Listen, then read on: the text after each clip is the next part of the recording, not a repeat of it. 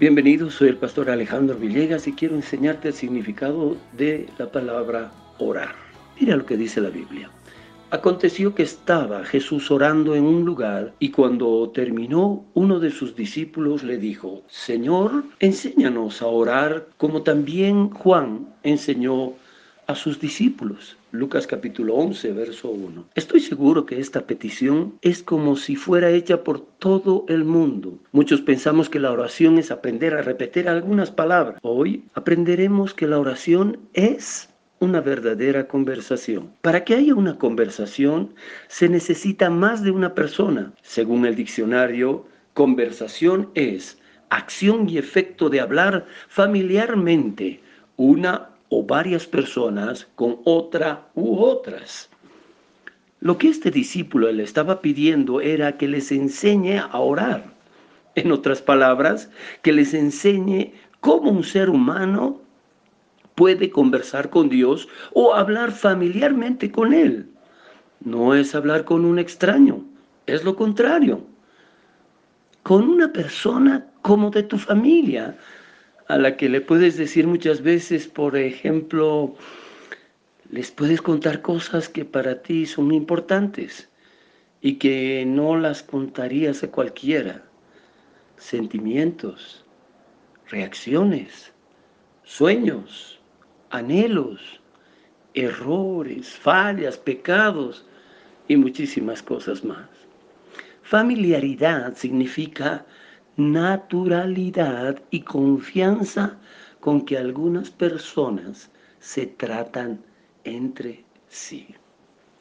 Leyendo la Biblia, me llamó la atención que los que pidieron fueron sus discípulos, los que le seguían y creían en él, pero no las otras personas.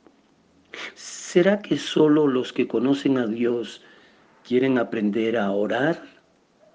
O ocurrirá con algunas personas que tienen familiaridad con Dios. Se dice, y esto no de ahora, que todos somos hijos de Dios. Leamos lo que dice la palabra cuando el Señor Jesucristo resucitó y les mandó a sus apóstoles. Y les dijo, id por todo el mundo y predicad el Evangelio a toda criatura. Marcos capítulo 16, verso 15. Todos los seres humanos en nuestro planeta son llamados criaturas, como Él les dijo, pero ¿esto quiere decir que todos somos criaturas y no hay hijos de Dios en la tierra? no, porque en el Evangelio de Juan capítulo 1, verso 12 dice, mas a todos los que le recibieron, a los que creen en su nombre, les dio potestad de ser hechos hijos de Dios. Ahora podemos entender que Dios tiene familiaridad con los que recibieron a Jesús como el Cristo o Mesías, el Salvador, el ungido, el enviado, el prometido, el Cordero de Dios que quita el pecado del mundo. Recibirlo significa aceptar en nuestro corazón que Él es el único Salvador, el sacrificio perfecto por el pecado del mundo, como Juan el Bautista dijo. El siguiente día vio Juan a Jesús que venía a él y dijo, He aquí el Cordero de Dios que quita el pecado del mundo. Juan capítulo 1, verso 29. Muchas personas dicen que sí recibieron a Jesús, que es el Hijo de Dios. Saben que Él murió en la cruz del Calvario, que nació en Belén, etcétera, etcétera. Pero falta la otra parte que es sumamente importante. A los que creen en su nombre. ¿Qué quiere decir la Biblia con creer en su nombre? Aunque no lo creas, es el único nombre en el cual debemos creer. No te enojes, espera.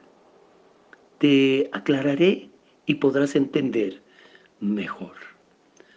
Lo que el Señor hizo en la cruz es lo más increíble que ha sucedido en el mundo entero, por todas las generaciones. nunca podrá compararse obra alguna, por más grande y hermosa que parezca, con lo que el Hijo de Dios ha hecho. Por eso Dios dispuso, dice la Biblia, haya pues en vosotros este sentir que hubo también en Cristo Jesús, el cual siendo en forma de Dios, no estimó el ser igual a Dios como cosa a que aferrarse, sino que se despojó a sí mismo, tomando forma de siervo, hecho semejante a los hombres, y estando en la condición de hombre, se humilló a sí mismo, haciéndose obediente hasta la muerte y muerte de cruz. Por lo cual Dios también le exaltó hasta lo sumo y le dio un nombre que es sobre todo nombre, para que en el nombre de Jesús se doble toda rodilla de los que están en los cielos y en la tierra y debajo de la tierra.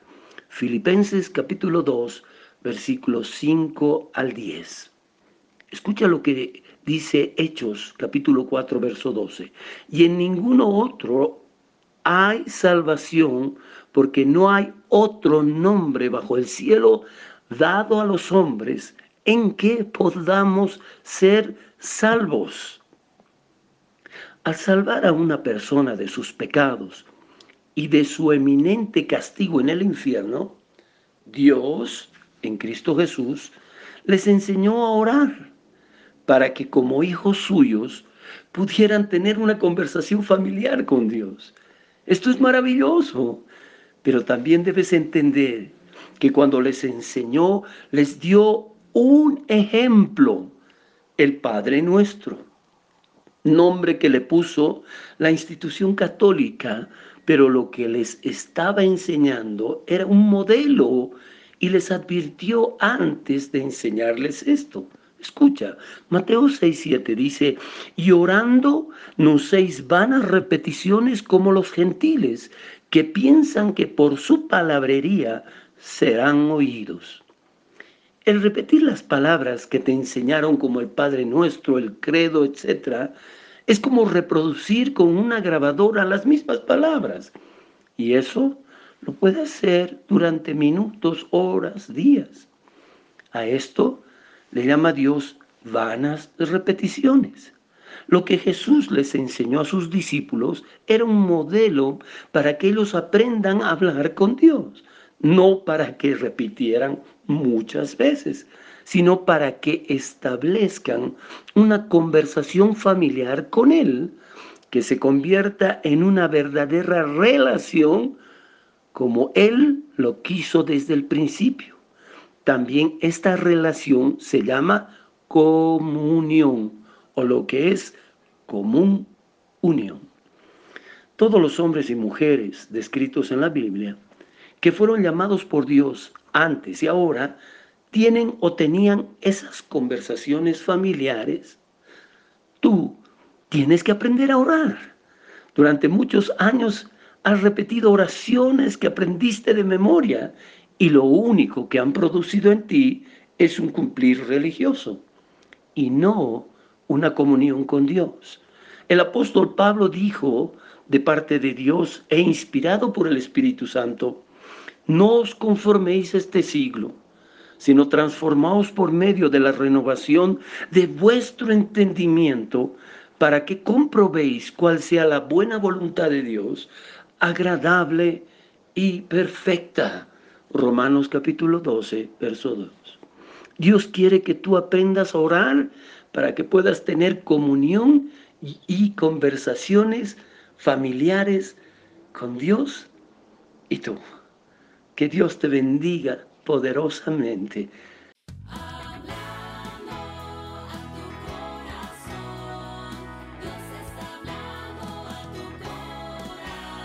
Si quieres escuchar más mensajes como estos, puedes buscarnos en nuestras redes sociales como Paraíso de Fe o en nuestra página web www.paraisodefe.com.